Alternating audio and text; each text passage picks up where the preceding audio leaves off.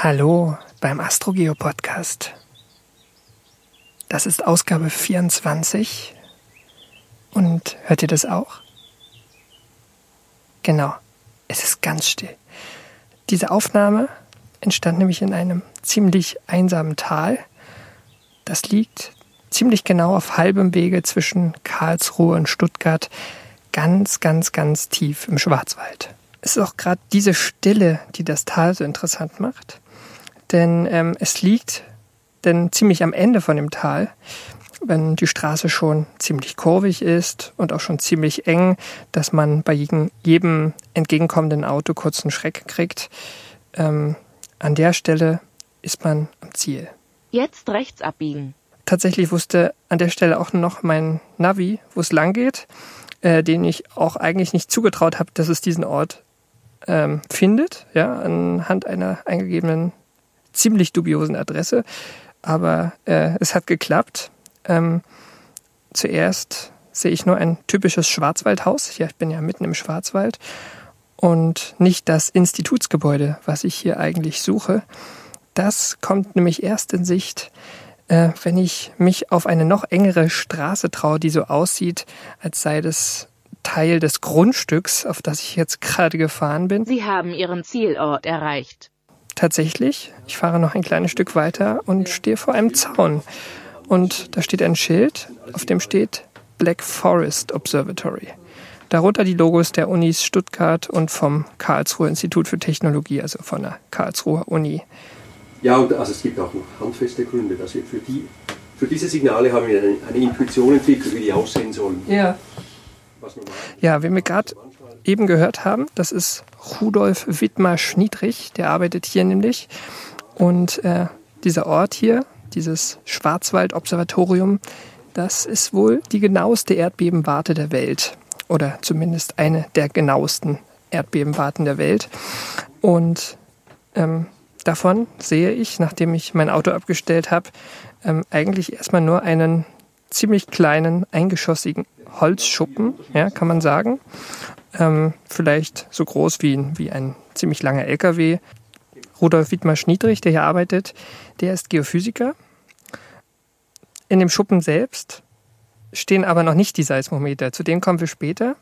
Ähm, die stehen nämlich in einem Stollen ganz in der Nähe. Dazu kommen wir dann im zweiten Teil dieser Sendung. Ähm, da gehen wir nämlich rein in den Stollen. Bevor wir dorthin gehen, muss der Geophysiker erstmal einiges erklären. Wir machen hier seismologische Grundlagenforschung und wollen etwas lernen über den Aufbau des Erdkörpers.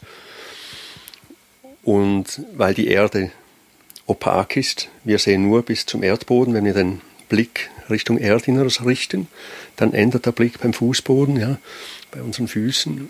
Und die Erde ist aber durchlässig, transparent für elastische Wellen. Und die elastischen Wellen, die durchlaufen den Erdkörper, Erdmantel, erst Kruste zuerst, Erdmantel, Erdkern, innerer Erdkern und kommen am anderen Ende wieder auch raus. Und wenn ein Erdbeben in Neuseeland stattfindet, dann gibt es eben die Möglichkeit, dass wir hier im Schwarzwald Wellen registrieren, die den Erdkörper bis zum Erdmittelpunkt durchlaufen haben. Schon verrückt. Total, ja, sich das vorstellt.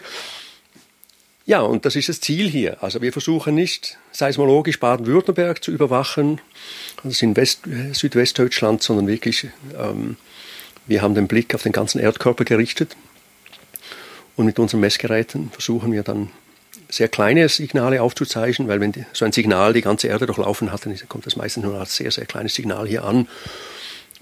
Und der Grund dann, wieso dass wir hier im Schwarzwald unsere Messgeräte aufgebaut haben, ist, dass eben weit weg von anthropogenen Rauschquellen sind, von Verkehr, von Eisenbahn, von Industrie. Äh, wo ich jetzt gerade mit meinem kleinen Pkw da angefangen gekommen bin, haben Sie das registriert? Nein. Okay, so gut, so, so schwer ist der dann noch nicht. Nein, aber da gibt es einen anderen Grund. Ja. Wenn wir unsere Geräte in Stuttgart oder Karlsruhe aufgestellt hätten, ja, dann hätte ich das sehr wohl registriert. Aber wir sind hier im Schwarzwald und unsere Messgeräte stehen im Granit. Und der Granit ist das härteste Gestein, das Baden-Württemberg zu bieten hat. Und wenn Sie im Fußtritt gegen den Granit machen oder am Boden stampfen, dann gibt er nicht nach und er, er, Sie können den praktisch nicht erschüttern. Und wenn Sie das in Karlsruhe machen, dann bebt der Boden. Ja. weil das einfach wassergesättigtes ähm, Flusssedimente sind, wo diese Stadt drauf gebaut ist. Und das ist schlecht, ja. Ähm, schlecht für seismische Messungen. Ja. Und hier im Schwarzwald, da können Sie im Boden stampfen und die Erde bewegt sich kaum. Ja. Ähm, und deswegen sind wir auch hier im Granit unter Tage in einem alten Silberbergwerk. Mhm. Ja, und hier können wir ganz viele unterschiedliche Messgeräte ähm, betreiben, parallel, und können verschiedene Aspekte der Deformation, der Bewegung der Erde aufzeichnen, die die Erde im Laufe der Tage während Erdbeben oder auch wenn bei gibt es ganz viele Phänomene, die dann dazu führen, dass die Erde sich doch noch bewegt und die wir dann aufzeichnen können. Und das fängt an, zumal bei ganz langen Perioden, bei Erdgezeiten, also nicht nur die Ozeane reagieren auf die Anziehung von Sonne und Mond durch Ebbe und Flut, was eben im Urlaub manche von uns ähm, erleben können. Ähm, auch die feste Erde, der ganze Erdkörper selbst unterliegt diesen Kräften und gibt nach, weil die Erde elastisch ist, die ist nicht starr. Und diese Deformation der Erde können wir also sehen hier in unseren Messdaten. In einer Hebung des Bodens um 30, 40 Zentimeter, zweimal am Tag. Dann Neigungen, der Erdoberfläche neigt sich zweimal am Tag ähm, nach Norden, Süden, nach Osten, Westen. Das ist alles Gezeiten. Alles Effekt von den Erdgezeiten. Dann wird sie gedehnt und gequetscht durch die Gezeiten, das sehen wir auch hier auf diesen Spuren. Ähm, genau, das ist bei den ganz langen Perioden. Und dann bei, auch bei langen Perioden ähm, sehen wir die Wirkung des Luftdrucks auf unsere Messgeräte. Unser Berg, in dem unsere Messgeräte stehen, der deformiert sich, je nachdem, wie die Atmosphäre auf diesen Berg drückt. Ist also ein großes ein Störsignal für uns, dass die Erde sich ganz lokal hier nachgibt, wenn der Luftdruck sich ändert. Ähm, und dann zu höheren Frequenzen hin, wenn es dann Minuten sind oder gar Sekunden oder ähm, 10er Hertz, 100 Hertz, ähm, ist das Hauptsignal, sind Erdbeben. Bei langen Perioden sind es mehr die Fernbeben. Und was wir mit ganz hochfrequenten Signalen sehen, schon fast im hörbaren Bereich, noch, nicht ganz, ja, sind dann Lokalbeben. Also ein Beben an der Schwäbischen Alb wird hier mit 100, mit 200 Hertz sogar registriert. Das ist dann wirklich, ähm, wenn die Amplitude groß genug wäre, könnte man das hier auch noch hören. Ja. Also es, es gibt Erdbeben, die man hören kann, wenn man nah genug dran ist. Ähm, wenn Sie ganz nah an einem Erdbeben dran sind, und das beschreiben viele Leute, die Erdbeben erlebt haben aus erster Hand, dann, wenn Sie in einem Haus sind, in einem alten Fachwerkhaus hier im Schwarzwald, dann knirschen die Balken. Aber das ist noch nicht, ähm, was ich wirklich meine, wenn, wenn der Boden schwingt mit 80 Hertz. Ähm, aber was viele Leute, und was dann hörbar ist, was viele Leute bemerkt haben, ist, dass wirklich Schallwellen kommen, ähm, die quasi den Erschütterungen des Erdbodens entsprechen und das kommt dadurch zustande, dass quasi eine ganze Häuserfassade schwingt mit dem Erdboden und als Lautsprechermembran wirkt und dann Schallwellen anregt. Ja.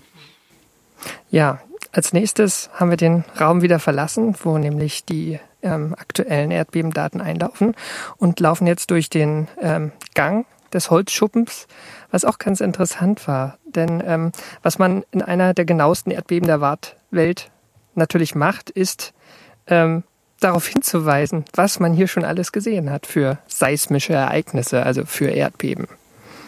Das ist ein Signal von einem Bergsturz aus Alaska. Ja. Hier sieht man noch ein Luftbild. Der Gletscher ist ganz schmutzig. Das ist am 16. Februar 2014. Das ist ein Bergsturz in Alaska, ein großer Bergsturz. Mhm. Da würde ich jetzt denken, das Signal ist viel zu schwach. Aber es war ein sehr großer Bergsturz. Es war ein sehr großer Bergsturz. Und das ist ein lang dauerndes Ereignis. Es dauert mindestens ja, eine Minute mindestens, bis das alles unten angekommen ist. Eine Lawine, ja, die da runterdonnert. Okay, ist ganz anders als Signal wie jetzt ein Erdbeben. Was ein Erdbeben ist ein ganz scharfer Puls, ja. Mhm. Aber besonders kleine Beben, die sind nach weniger als einer Sekunde ist der Bruch vorbei. Ja. Mhm. Mhm. Okay, und hier ist die Energie sozusagen über eine Minute oder so und dann ist Verschmiert, es ja. in der Summe schon ja, viel. Mhm. Und da kommt ein dispergierter Wellenzug hier an. Ähm, tiefe Frequenzen zuerst und dann später kommen die hohen Frequenzen. Ja. Mhm. Gibt so einen, einen Sweep. Ja. das habe ich noch ja, Nein, das ist noch. Global Change ist eine Realität inzwischen. Gletscher, die kalbern in Grönland, kann man hier in, mit dem deutschen Regionalnetz, Stationen, die in Deutschland verteilt sind, sehen, als Welle, die durch Deutschland durchläuft. Ähm, eine Spur ist die drittunterste, ist das BFO. Ah, das ist ein Wellenzug, der durch ganz Deutschland durchläuft und ganz klar ähm, zurückgeführt werden kann an die Küsten von Grönland. Und das konnte auch gezeigt werden, dass da wirklich große Gletscher gekalbert haben. Ja.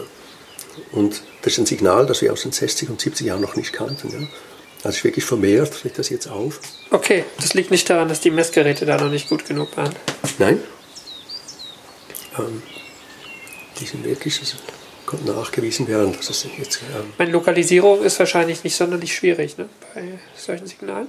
Sie brauchen mehrere Stationen und Sie müssen sicher sein, dass alle mit derselben Uhr laufen.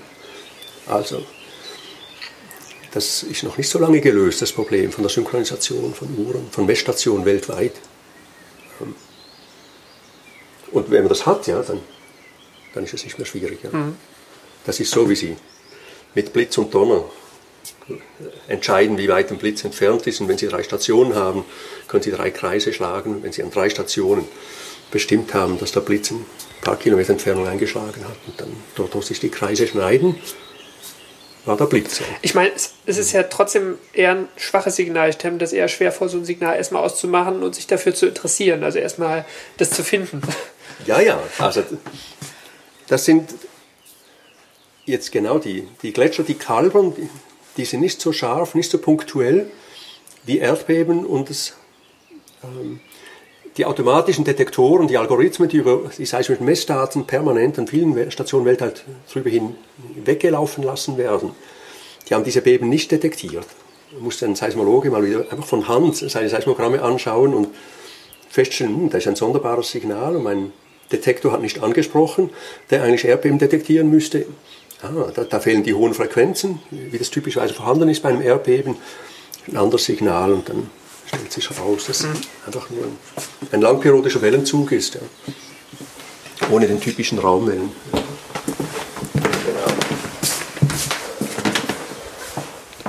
Das ist ein Grubenplan von unserem Stollen. Sehr schön. Aha. Wir stehen hier im Laborhaus. Hat, hat der Stollen irgendwas mit dem, auch mit dem äh, Atomteststopp Messungen zu tun? Machen Sie sowas auch? Oder? Wir waren eine Beta-Station, eine Beta-Teststation ähm, aber unser Name ist, unser Observatorium ist nicht erwähnt in den, im Vertragswerk vom CTBTO und damit sind wir nur ähm, indirekt involviert. Ja. Also in den Anfängen waren wir ähm, involviert in das Projekt, aber jetzt nicht. Ja. Aber es ist natürlich dem Ziel von der Überwachung dieses dieses Vertragswerks und von der Einhaltung dieses Atomteststopp-Vertragswerks nicht dienlich, wenn man gute Stationen ausschließt. Ja. ja klar, die Daten sind ja da. Die Daten sind da, die sind öffentlich. Ja. Mhm. Mhm. Aber die Anwälte haben sich darauf geeinigt, dass man nur einen bestimmten wohldefinierten Satz verwenden darf, um jemandem nachzuweisen, ob, ähm, ob er einen Test durchgeführt hat entgegen mhm. dem Vertrag. Ja. Genau. Aber das Stichwort geben. Also hier sind Signale von ähm, unterirdischen Kernsprengungen, ähm, die hier aufgezeichnet worden sind in den 60er und äh, 70er Jahren. Ja. Das ist schon ein bisschen älter, der Ausdruck. Ja, ja, 1971 genau war dieses hier.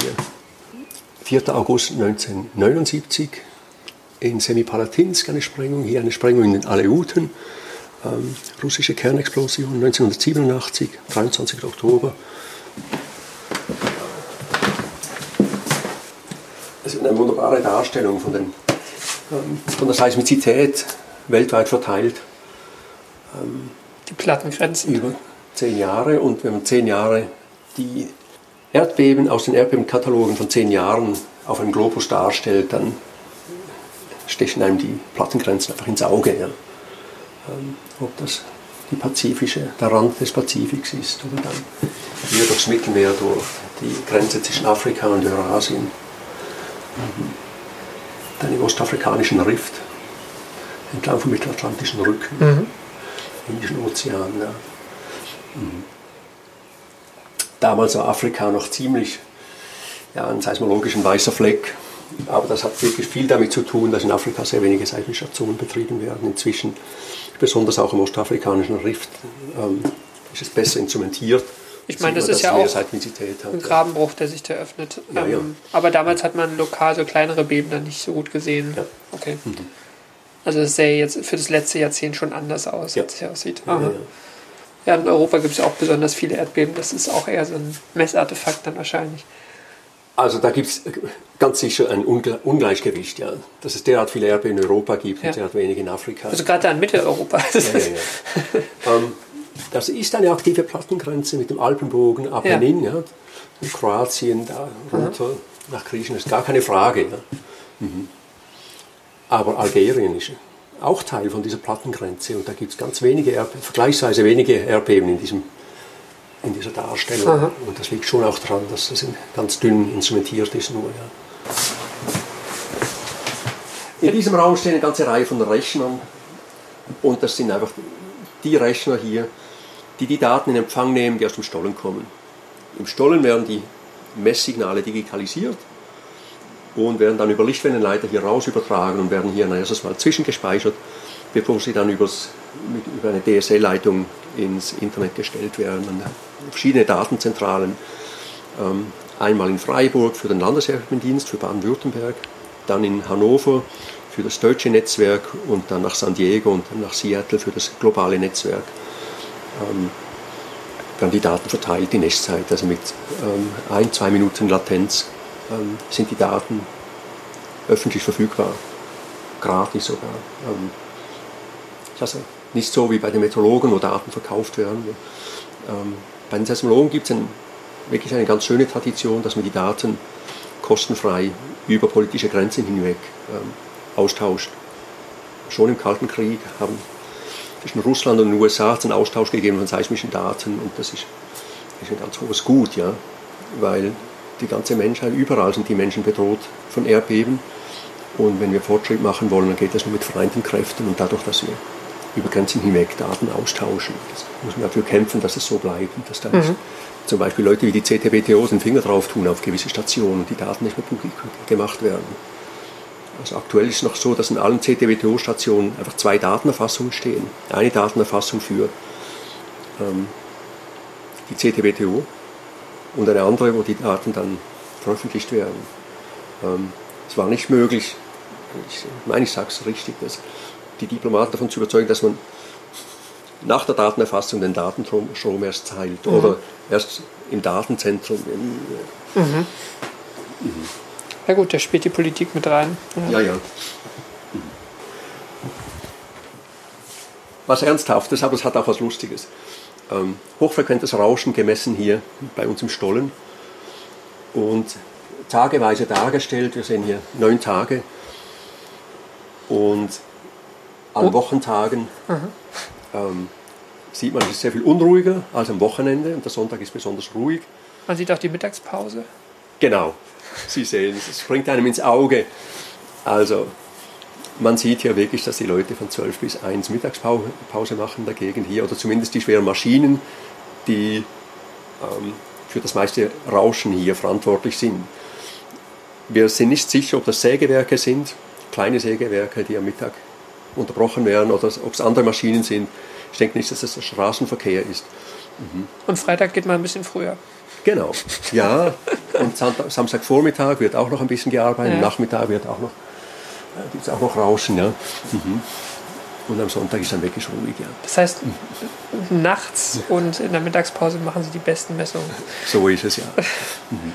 Aber das betrifft wirklich nur Messungen bei hohen Frequenzen, oberhalb von einem Herz. Und darunter haben wir sehr, sehr geringen Tagesgang und das ist dann eben auch da, wo unsere Messungen weltweit ähm, anerkanntermaßen sehr hohe Qualität aufweisen, ähm, bei lang, langperiodischen Messungen.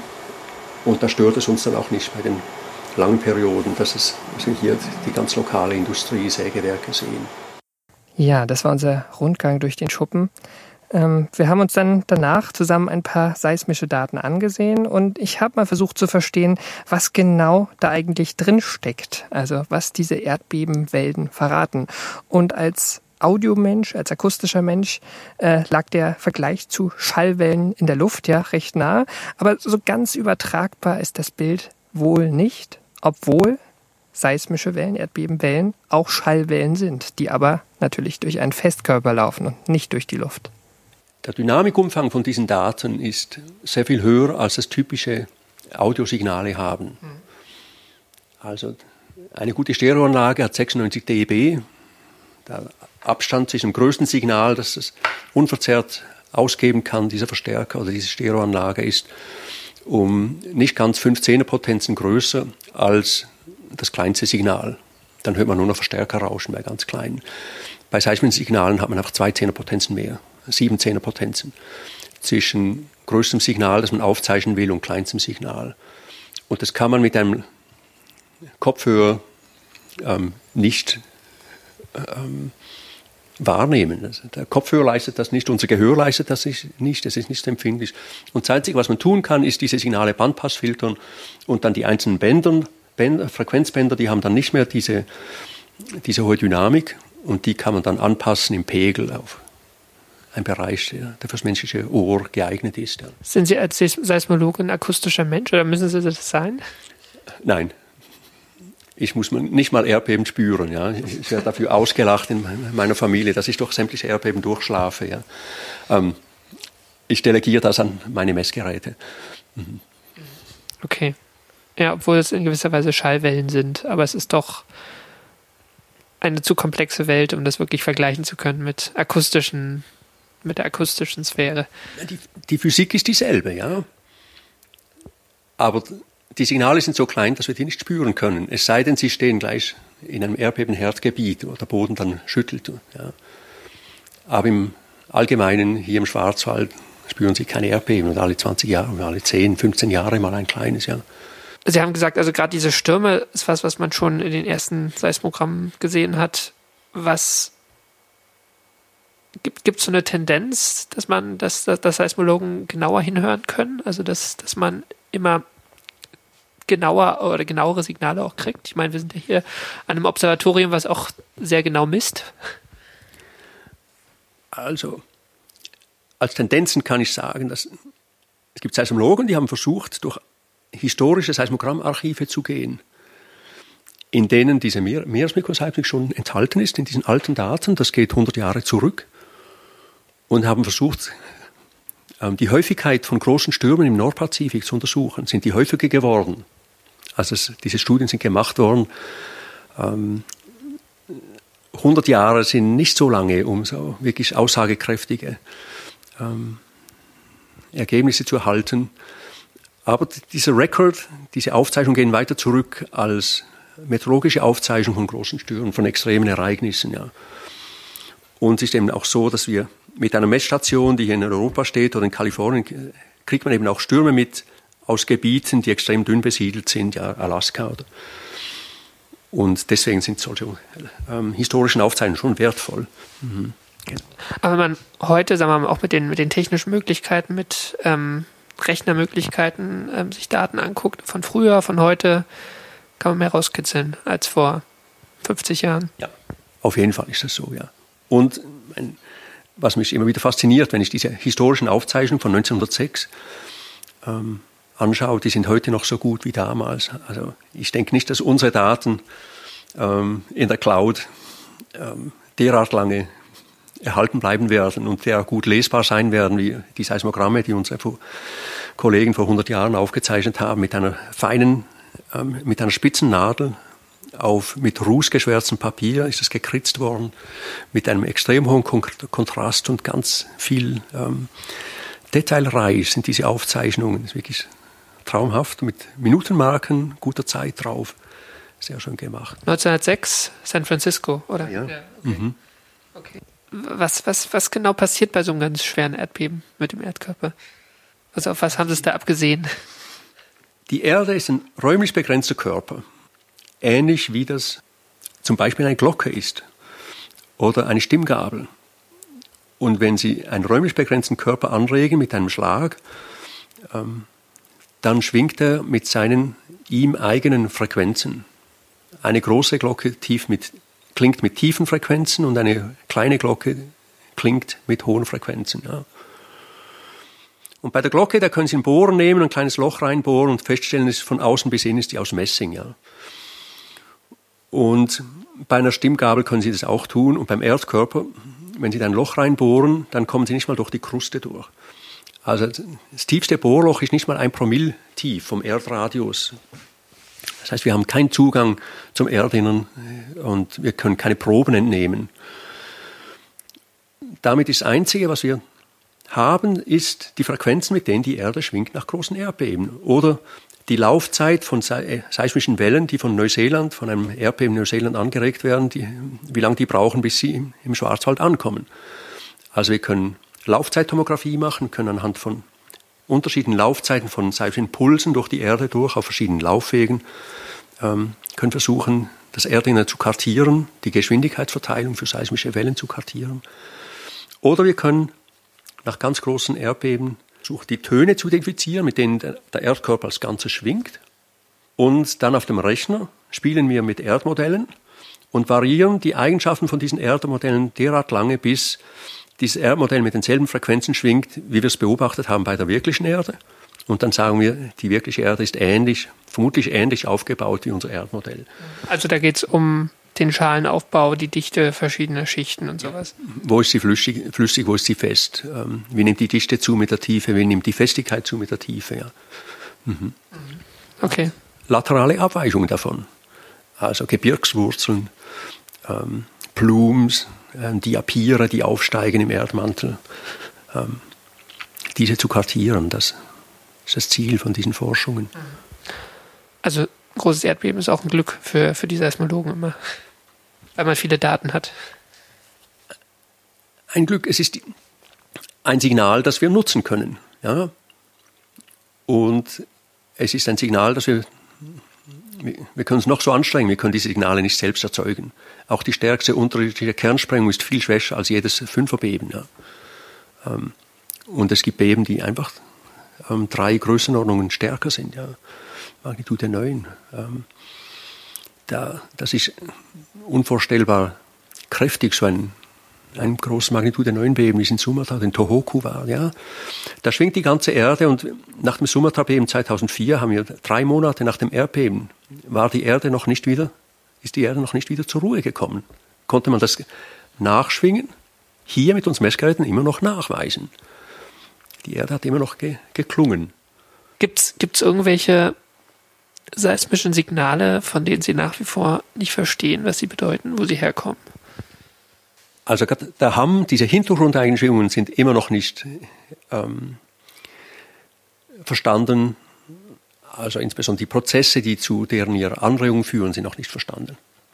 Da gibt es Vorstellungen, es gibt Modelle und es gibt klare Beobachtungen, die einfach nicht durch diese Modelle erklärt werden können. Da braucht es noch, äh, da, da, läuft Forschung. Ähm, mein Doktorand Rolf Häfner arbeitet daran, das ist das Thema seiner Dies. Ja, das, ich denke schon, das sind die Atmosphäre oder die Ozeane, die auf die Erde drücken, auch bei ganz langen Perioden. Aber wie diese Wechselwirkung stattfindet und wie es zu dieser ganz speziellen Form von Hintergrundeinstellungen kommt, das ist noch unklar. Und daran arbeiten wir. Also das wäre ein Beispiel von einem Signal, das wir noch nicht ähm, verstanden haben. Mhm. Ja. Wie ist das bei so? Also ich meine, der Hamm ist sozusagen irgendwo, bewegt sich im Bereich vom Rauschen. Das ist was, was, was irgendwie immer da ist, würde ich sagen. Ja, ja, aber also man muss unterscheiden. Die Meeresmikroseismik, die von der Dünung angeregt wird, ähm, das ist ein riesiges Signal. Ja. Das bezeichnen wir auch als Rauschen, weil es permanent da ist. Ja. Und dann gibt es auch Rauschen von den Messgeräten. Also wenn Sie auch kein Signal registrieren, wenn die Erde komplett ruhig wäre. Was ja nie ist, aber wenn es wäre. Ja, dann würde dieses Messgerät gleich wie ein Stereoverstärker zu Hause von Ihrer Stereoanlage, der erzeugt dann immer noch ein Rauschen. Also wenn Sie die Lautstärke voll aufdrehen und keine Langspielplatte aufgelegt haben, dann hören Sie immer noch Rauschen. Ja. Das brummt, ja. Das ist inhärent mit jedem, jedes Messgerät hat ein Eigenrauschen. Und die Hintergrundeigenschaften, dieser sogenannte Hamm, der ist derart schwach, dass er nur ganz nahe, also ganz knapp über dem Eigenrauschen von unseren Mess besten Messgeräten zu liegen kommt. Ja. Deswegen ist das eine, wahrhaftig eine enorme Herausforderung für die seismologische Messtechnik, diesen Hamm überhaupt aufzuzeichnen. Und es gibt ein, der Hamm hat zwei Komponenten, wo sich der Boden, Erdboden hebt und senkt. Das geht recht gut, das können wir mit vielen Messgeräten aufzeichnen, aber dann hat er noch eine zweite Komponente, das ist eine, eine horizontale Verschiebung, ähm, eine horizontale Schwingung des Erdbodens und die ist viel schwieriger aufzuzeichnen, weil das atmosphärische Rauschen vom Luftdruck her führt auch zu einer horizontalen Bewegung des Erdbodens und die überlagert dann, ist überlagert mit, dem Hintergrund, mit den Hintergrundeigenschwingungen, mit den horizontalen Hintergrundeigenschwingungen und die da gibt es eine Konkurrenz von diesen Signalen. Das atmosphärische lokale Rauschen ist eben ganz lokal hier im Mittleren Schwarzwald, wird das angeregt und stört unsere Messungen. Und dann gibt es aber dieses globale Hintergrundeinschwingungen, ähm, die auch diese horizontale Komponente haben. Und die sind an den meisten Stationen ist das lokale Rauschen größer als das globale. Da kann man das globale Rauschen, den globalen Hamm nicht sehen. Aber hier mit unseren extrem gut abgeschirmten Messgeräten haben wir die Möglichkeit, dieses horizontale Rauschen, Hintergrundeinschwingungen zu sehen. Und ähm, das heißt, es sind etwa fünf Stationen weltweit, wo das nachgewiesen worden ist. Nur. Also das BFO ist schon gut. Ja, da fragen Sie den Falschen, aber ja. nein, gar keine Frage, ja. Mhm. Okay, woran liegt es? Da, daran, dass da keine Schilder unten an der Straße sind, dass nicht so viele Besucher vorbeikommen. Ich meine, wir sind ja hier irgendwo mitten in Mitteleuropa und ähm, es gibt es gibt sicher viele Orte auf der auf der Welt, die auch seismisch stabil und äh, völlig unbesiedelt sind, wo man das auch machen würde. Immer auch, ja. Es gibt keinen Grund, wieso das im Tamanrasset im Süden von Algerien nicht viel ruhiger sein sollte als hier. Ja, weil es einfach weniger ähm, die Atmosphäre ist ruhiger in der Sahara, nehme ich mal an. Ich war noch nie so im Süden von der Sahara. Ähm, der Atlantik ist weit entfernt und es hat weniger anthropogene Rauschquellen, weniger Verkehr, weniger einfach ein paar Tuaregs, die auf, mit Kamelen da durch die Wüste ziehen. Also das, das macht einfach nicht so viel Rauschen wie eine, ähm, da ein, ein Sägewerk hier im Schwarzwald. Ja. Mhm. Genau. Also unsere Messgeräte sind sehr gut abgeschirmt. Ähm, und sind hinter diesen Druckschleusen und sind im harten Gestein gebaut. Also diese, dieses Bergwerk ist im, im Schwarzwaldgranit, äh, befindet sich im, im Schwarzwaldgranit und da gibt einfach sehr wenig nach. Ja. Mhm. Dann habe ich schon gesagt, die, das anthropogene Rauschen findet hauptsächlich bei vergleichsweise hohen Frequenzen statt, oberhalb von einem Hertz. Das ist dann gar kein Thema bei den langen Perioden. Ja, ja und dann ist wirklich auch so, dass hier Wissenschaftler, Physiker, und Technik zusammengearbeitet haben während den letzten über jetzt 40 Jahren und haben versucht, diese Messtechnik zu verfeinern. Also was weltweit fast einmalig ist, ist, dass Wissenschaftler und Techniker vor Ort an einem Observatorium sitzen. Die meisten Observatorien sind entweder unbemannt oder sind von Technikern betreut, ja, die nicht selbst die Signale auswerten und die nicht so sehr, nicht Forschung treiben mit den Signalen, sondern nur einfach das registrieren und schauen, dass die Messgeräte laufen. Und hier haben Sie jeden Tag am Mittagstisch sitzen die Leute, die Forschung treiben mit den Daten zusammen mit, den, mit dem Techniker, der die Geräte wartet und danach schaut, dass die gut funktionieren. Und diese Interaktion, dass die Begeisterung der Seismologen, wenn sie was Neues entdeckt haben, überspringt auf den Techniker und der Techniker uns fragen kann, ähm, ist Signal so okay oder wir als Wissenschaftler werten die Signale aus und machen Tests. Ähm, das führt dazu, dass der Techniker besonders gut motiviert ist, weil er teilhat an unseren Erfolgserlebnissen in der Wissenschaft. Er kriegt es als erster mit. Das sind nicht unsere Studenten und auch nicht die anderen Profs am Institut, sondern, sondern der Techniker, der als erstes das dann erfährt. Und das motiviert ihn einfach auch, das Beste zu geben. Ja? Das ist so, äh, mehr psychologisches Argument, aber ich denke, das ist ganz wichtig. Dann ist es so, dass die Wissenschaftler hier als erstes am Morgen nicht einen Sekretär oder eine Sekretärin sehen und nicht ihre E-Mails lesen, sondern als erstes die Seismildaten sehen. das ist ganz wichtig, dass die Daten, die jeden Tag reinkommen, erste Priorität haben. Weil sie erleben jeden Tag, sie erleben das Wetter mit, die Gewitter, die Stürme, was immer hier so passiert in der Natur. Und sie können das eins zu eins vergleichen. Ähm, oft sehen wir eine Signatur vom lokalen Wetter in unseren Messdaten. Und es ist einfach ganz wichtig, ein Gefühl dafür zu entwickeln, ähm, wie unsere Sensoren darauf ansprechen. Sprechen sie heute gleich an wie vor zehn Jahren oder ist eine Empfindlichkeit da gestiegen? Oder? Es gibt ja noch eine andere wissenschaftliche Disziplin ähm, innerhalb der Physik, wo. Morgen, Thomas! wo die ähm, also ich spreche jetzt von den Astronomen, die ja auch eher das Weite suchen, wo dann heute auch die Tendenz da ist, dass die großen Teleskope irgendwo so weit 5000, 5000 Meter irgendwo weit oben liegen. Ähm, man fährt da gar nicht mehr unbedingt hin als Forscher, sondern gibt es einen Auftrag. Ist in der Seismologie sicher auch nicht anders. Genau. Also äh, die meisten, die allermeisten Seismostationen werden über Modem remote betrieben, unbemannt, ja. Und das ist auch gut so. Und es gibt viele Gründe, das macht Sinn, ja wir können es uns nicht leisten, jede Station mit Menschen bemannt zu betreiben. Man muss ja auch in der Fläche sozusagen was abdecken. Ja. Genau, es gibt Signale, da hilft eine entfernte Station gar nichts. Man muss einfach nahe dran gewesen sein. Ja. Sonst die ganz kleinen Lokalbeben, die sieht man nur, wenn man eine Station in der Nähe hat. Ja. Genau. Aber was wir hier noch haben und was auch ganz besonders ist, eine, es ist ein Alleinstellungsmerkmal, ist eben die die Vielfalt von ähnlichen Messgeräten, die wir hier betreiben. Wenn Sie ein Seismometer nur haben, dann ist es ganz schwer zu sagen, ob ein Stein auf Seismometer gefallen ist oder ob wirklich ein, ob die Erde gewackelt hat, ob ein, ähm, irgendwo ein Erdbeben war. Es geht, man kann das unterscheiden anhand von der Form vom Signal, aber prinzipiell ist es schwer zu sagen. Ja. So, aber wenn Sie zwei Seismometer nebeneinander betreiben oder drei und dann noch ein Gravimeter dazu und eine Schlauchwaage und ein Extensometer, und Sie diese Signale parallel aufzeichnen, dann gibt es oft die Situation, dass drei Geräte etwas sehen und das vierte spricht nicht an. Und dann wird es spannend, ja. Ähm, dann haben Sie sehr gute Karten, dass Sie entscheiden können, hm, ähm, das war ein Erdbeben, aber ein Seismometer hat das nicht gesehen. Vermutlich ist das Seismometer defekt, ja. Und dann gibt es aber auch andere Situationen, wo ein Signal, wo Sie ein Signal aufzeichnen, wo Sie sich davon überzeugt sind, alle Geräte haben gut funktioniert. Und dann können Sie etwas über das Signal lernen. Ist vielleicht ein Langholztransporter durch den Wald gefahren, hat den Berg hier deformiert, sodass nur die Neigungsmesser etwas gesehen haben, die Extensometer, aber diese vertikalen Seismometer haben nicht angesprochen.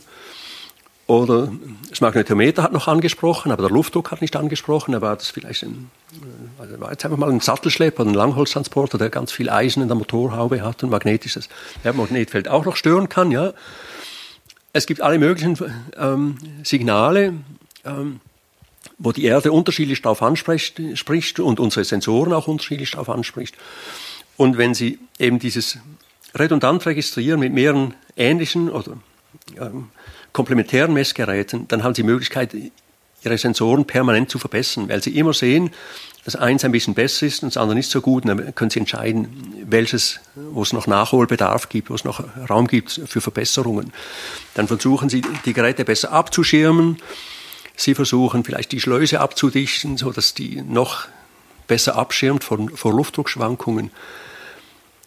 Und das ist Arbeit, wo ein Techniker eigentlich überfordert ist. Das müssen diese Wissenschaftler ihm sagen, das geht noch nicht, ist noch nicht optimal, das könnte besser sein. Und im Dialog zusammen, Wissenschaftler und Techniker, ähm, ist das über die letzten 40 Jahre täglich praktiziert worden, diesen Austausch und versucht, diese Daten zu, anzuschauen und zu verbessern. Und wenn ich begründen muss, wieso das heute die Daten weltweit anerkannt sehr gut sind, dann hat das wirklich damit zu tun, dass hier auch unsere, die erste Generation von Wissenschaftlern hier sehr ähm, einfach sehr gründlich arbeitende Physiker waren, die ähm, die Signale immer wieder angeschaut haben und ähm, nicht nachgelassen haben in ihrem Eifer, ähm, optimale Signale zu registrieren. Ja, das war dann der Punkt, wo wir den Holzschuppen verlassen haben, ähm, um uns mal ein paar Seismometer in echt anzusehen. Dafür sind wir eigentlich nur ein paar Meter gelaufen zum Stolleneingang. Ähm, vorher haben wir uns ähm, so Grubenhelme aufgesetzt, Grubenlampen genommen und ähm, zu dem Stollen sei noch gesagt, das ist ein alter ähm, ein altes Bergwerk. Hier im Schwarzwald äh, gibt es sehr viele dieser alten Bergwerke. In diesem wurde seit dem 18. Jahrhundert, also so ab 1770 ungefähr, Silber und Kobalt abgebaut. Ähm, aber ja, nur bis hinein ins 19. Jahrhundert, dann lange Zeit nicht mehr. Und ab 1972 kam dann äh, das, die, die seismische Messstation. Und ja, wir nähern uns jetzt der Tür, ähm, die sozusagen auf, auf ebener Fläche, also ohne irgendwie hinabzusteigen zu müssen, einfach direkt in den Berg hineinführt. Und zwar bis zu 700 Meter.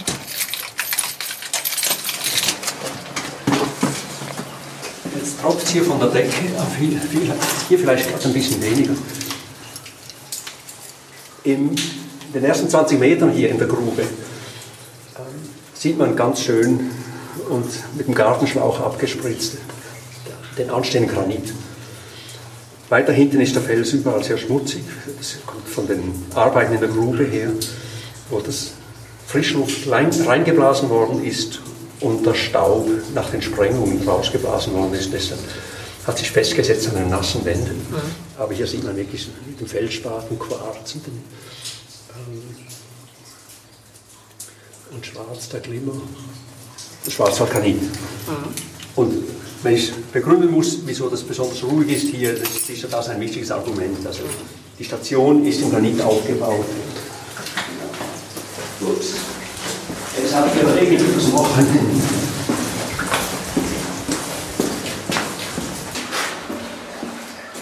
Also so, die ersten 20 Meter sind auf dem Bereich, wo es ganz stark von der Decke tropft, wenn es geregnet hat. Und nach drei, drei vier Tagen hört es auf zu tropfen und ist auch das Wasser abgeflossen. Ja. Also an die großen, auch relativ schnellen Variationen im Wassergehalt. Und da hinten ist dann immer gleich feucht. Ja. Da gibt es Stellen, wo kein Wasser runterkommt, wo der Boden auch trocknen kann und andere, wo es einfach runterfließt. Und das ist dann Jahr ein, Jahr aus gleich. Hier steht ein erster Testsockel, betonierter Sockel. Und da drauf hat es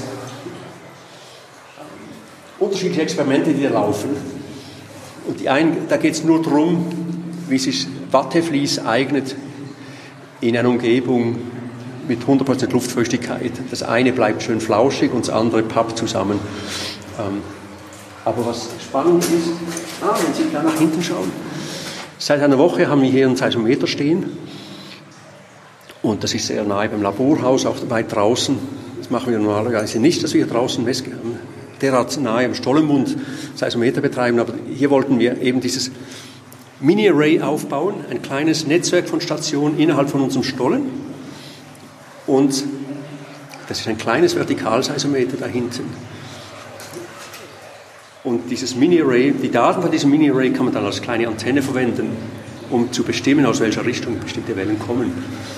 Und das ist ein Projekt von einem Doktoranden in Stuttgart, das jetzt da angelaufen ist. Und ein Objekt, das man damit unter anderem studieren kann, ist die Seismizität an der Schwäbischen Alb, die gar nicht so weit von hier ist ähm, und mit der man, das hat er schon nachweisen können, in den ersten drei Tagen Daten über Ostern lief das, das erste Mal. Ja. Ähm, ganz kleine Beben von Magnitude 0,5 bis 1 konnte er schon nachweisen. Damit. Genau. Gut, wir gehen ein Stück weiter.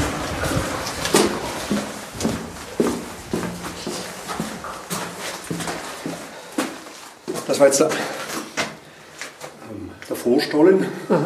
Und hier kommen wir in, den, in die Abbauzone, wo also ein Gang aus großer Tiefe Richtung Erdoberfläche durch die Erdkruste gedrungen ist. Und in diesem Gang sich, haben sich heiße Gewässer abgekühlt und daraus ausgefalltes Schwerspat.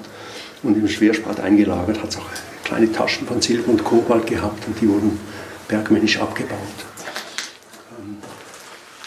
können wir aufrecht gehen, es einfach hier der ganze Berg ausgeräumt worden ist. Ja, okay, wir haben da einfach gegraben. So viel ging.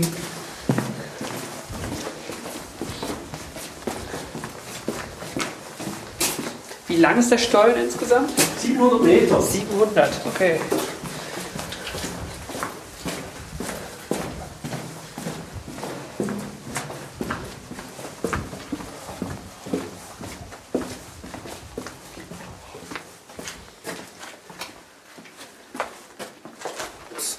Da haben wir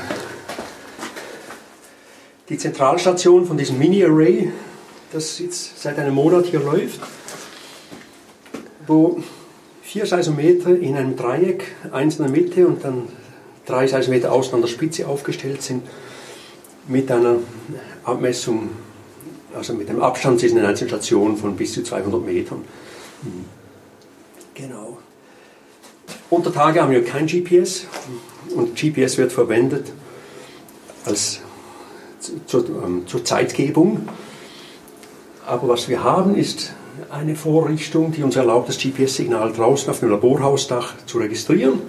Das wird über Lichtwellenleiter übertragen in den Stollen und hier wieder ausgesendet.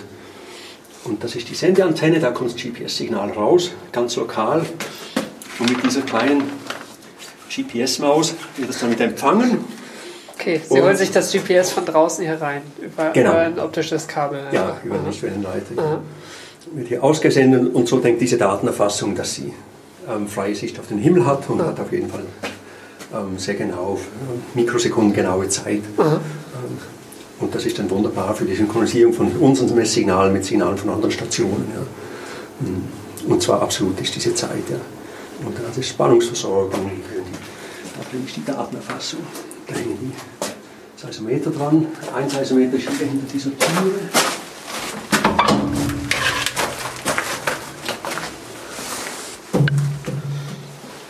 Also ich schaue das jetzt an, das ist ein Dreikomponenten-Seismometer, das hier auf diesem Sockel steht, mhm. kleinen Sockel. Und dahinter am Boden sind noch Testingstationen für Extensometer. Das sind Messgeräte, die wir hier auch noch im Stollen betreiben. Das sind 10 Meter, 10 Meter lange Drähte, mit denen eine Änderung des Abstands zwischen den zwei Endpunkten sehr genau gemessen werden kann. Also zwischen zwei Punkten im Fels, die 10 Meter auseinander sind. Da gibt es ganz, ganz kleine Längenänderungen. Und in diesen Rohren drin, die auf dem Sand liegen da hinten, ist ein Draht gespannt. Und wenn sich die zwei Endpunkte aufeinander zubewegen oder voneinander wegbewegen, dann ändert sich der Spalt am Ende vom, an einem Ende vom Draht bis zum Fels hin und die quasi, wir messen eine Änderung der Spaltgröße ähm, vom Drahtende bis hin zum Fels wieder. Mhm. Und das sind dann Signale weit kleiner als ein Atomdurchmesser, die man damit noch aufzeichnen kann. Also wenn man solche Geräte, die 6 Sensometer unter Tage betreibt, einem Stollen mit konstanter Temperatur und ähm, geglättetem Luftdruck, konstantem Luftdruck. Mhm. Sie hatten vorhin gesagt, ähm, diese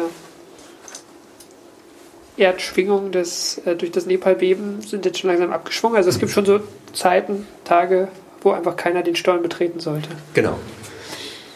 Also die, es ist wichtig, Öffentlichkeitsarbeit zu machen und wir machen das in Form, dass wir Besucher hier haben, ab und zu und kleine Also, aber Ihre, also Sie, Sie gehen dann schon auch selber rein oder ist das dann auch für Kollegen nicht, nicht erlaubt? Wir gehen dann nicht rein, es sei denn, ein Gerät hat einen Defekt und wir müssen das reparieren. Ja. Und letzte Woche war das auch nochmal der Fall. Ähm, da gab es ja gleichzeitig auch noch ein großes Gewitter hier im Schwarzwald. Das waren drei Tage nach dem Nepalbeben. Ähm, hat es geblitzt und gehagelt. Das ist ähm, ein richtiges Unwetter. Und da sind auch ähm, in der Spannungsversorgung hier im Stollen hat es Probleme gegeben und ein Sensor hat wirklich ähm, muss die Elektronik ersetzt werden. Dazu sind wir kurz reingegangen, gleich wieder raus und haben dann versucht, in den, ja, die Störung so klein wie möglich zu halten. Mhm. Okay. Aber es ist jetzt sozusagen nicht die Störung durch die Menschen, sondern eher dieses Never Touch Running System. Es läuft gut, ähm, ja. nichts riskieren, nichts anbrennen ja, ja. lassen. Mhm. Okay. Genau. Und wir müssen regelmäßig rein, ähm, spätestens alle drei Monate, um Trockenmittel zu wechseln. Ähm, wir betreiben hier Messgeräte bei 100% Luftfeuchtigkeit und was immer Sie kaufen an elektronischen Geräten, heißt immer bis 80, 95, Non-Condensing, ähm, Klima, brauchen Sie, um diese Geräte störungsfrei zu betreiben. Wir haben das, hier kondensiert überall, an jedem Draht, an vielen Kabeln hier hängen Wassertropfen, weil es so feucht ist. Ähm, wir packen unsere Geräte ein, zum Teil in Plastiktüten, zum Teil schirmen wir sie ab mit Folien und legen Trockenmittel dazu. Und dieses Trockenmittel sorgt dafür, dass die Geräte trocken bleiben, aber irgendwann ist das Trockenmittel aufgebraucht und kann keine weitere Feuchtigkeit aufnehmen, dann wird es getauscht. Ja. Mhm. Also das gibt dann schon Gründe, dass wir regelmäßig Geräte besuchen müssen, aber wir versuchen das auf ein Minimum zu halten. Ja. Mhm. Das ist nicht das ideale Klima für Elektronik im Allgemeinen. In keiner Weise, ja. ja. Unsere Steckdosen sind alle beheizt. Ja. Mhm. Da hinten drin ist das eine Heizkörper. Ja, ja hier hat ein Heizkörper drin. Ähm, die Spannungsverteiler. Ähm, hier braucht es keinen Heizkörper, weil da drin ein Netzteil ist, das ja. selbst Abwärme erzeugt. Mhm. Also viele Komponenten, die selbst Wärme erzeugen, die da reißt, sind in Tüte zu tun, dann bleiben die trocken. Ähm, ja, und was keine Abwärme erzeugt, das wird mit Silikagel getrocknet. Oder ähm, Seismometer tun wir zum Teil unter eine Vakuumglocke, ähm, sodass die in ihrem eigenen Klima leben, keine Feuchtigkeit reinkommt. Ja. So, dann schlage ich vor, dass wir mhm. wieder rausgehen. Was sehr beeindruckend, was hier alles hängt. Also in Kabeln und. Ja, also die, die Kabel auf dieser Seite bis auf diese zwei, die sind jetzt neu, aber da ist keins mehr in Betrieb. Das sind alte Signalkabel, die dazu verwendet worden sind, die Messsignale raus ins Laborhaus zu transportieren.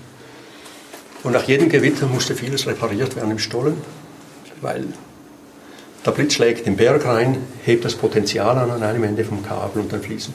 Das, der Fels hat einen riesigen, ist ein sehr schlechter Leiter, fast ein Isolator.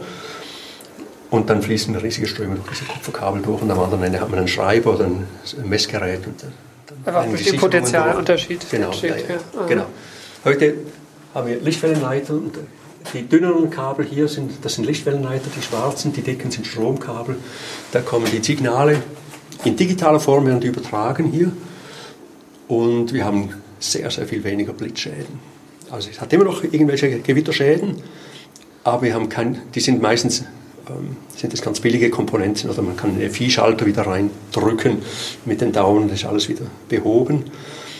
Ähm, aber jedes Gewitter ist anders, wir haben immer wieder anderswo Schäden. Ja. Ähm, aber die Lichtwellenleiter haben uns sehr dabei geholfen, die, die Schadenshäufigkeit zu reduzieren und die Datenqualität zu erhöhen. Mhm.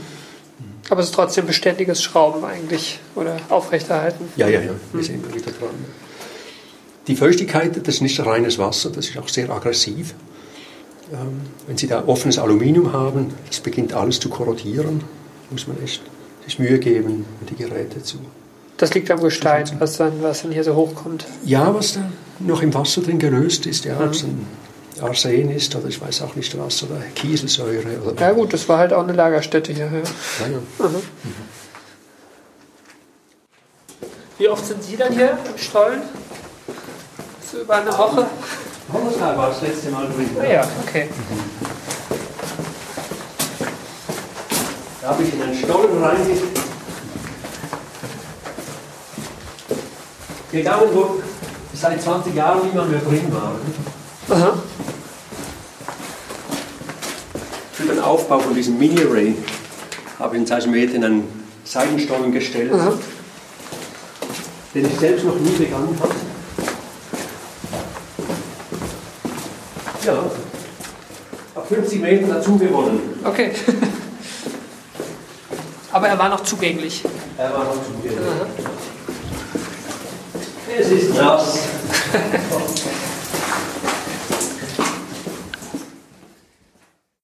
Ja, das war die Führung durch den Stollen des Schwarzwald-Observatoriums. Das Interview, das entstammte mal wieder einer Recherche für den Deutschlandfunk. Und zwar für ein Feature für die Sendung Wissenschaft im Brennpunkt. Ähm, Titel war In der Tiefe wird es laut. Und dort ging es eigentlich um menschgemachte Erdbeben, die hier im Schwarzwald nicht wirklich eine Rolle spielen. Also das war dort nur ein Randaspekt. Deswegen fand ich es schade, das Interview einfach auf meiner Festplatte so liegen zu lassen, ohne noch was Größeres draus zu machen. Ähm, die Sendung sei aber ähm, auch empfohlen zu hören. Wie gesagt, geht um ganz andere Aspekte eigentlich und ähm, den aktuellen Stand der menschgemachten Beben. Ähm, ja. Bedanken möchte ich mich auch bei Rudolf Wittmer-Schniedrich für die schöne Führung und die Zeit, die, er sich genommen hat und bei euch fürs Zuhören. Ähm, meine Service-Statistiken sagen, dass dieser Podcast immerhin rund 1000 Hörer hat pro Folge, ähm, was mich natürlich sehr freut. Und umso mehr freue ich mich auch wiederum um euer, äh, über euer Feedback, ähm, von dem ich finde, könnte es noch mehr geben. Also meldet euch, schreibt Kommentare, ähm, bewertet mich auf iTunes. Ähm, ihr könnt auch ähm, astro-geo auf Twitter folgen oder schickt mir eine E-Mail, gerne auch mit Themenideen oder noch besser mit ähm, spannenden Forschern, die schön erzählen können. Da freue ich mich auch. Hier an dieser Stelle geht es sicher demnächst weiter. Und ja, bis dahin. Tschüss.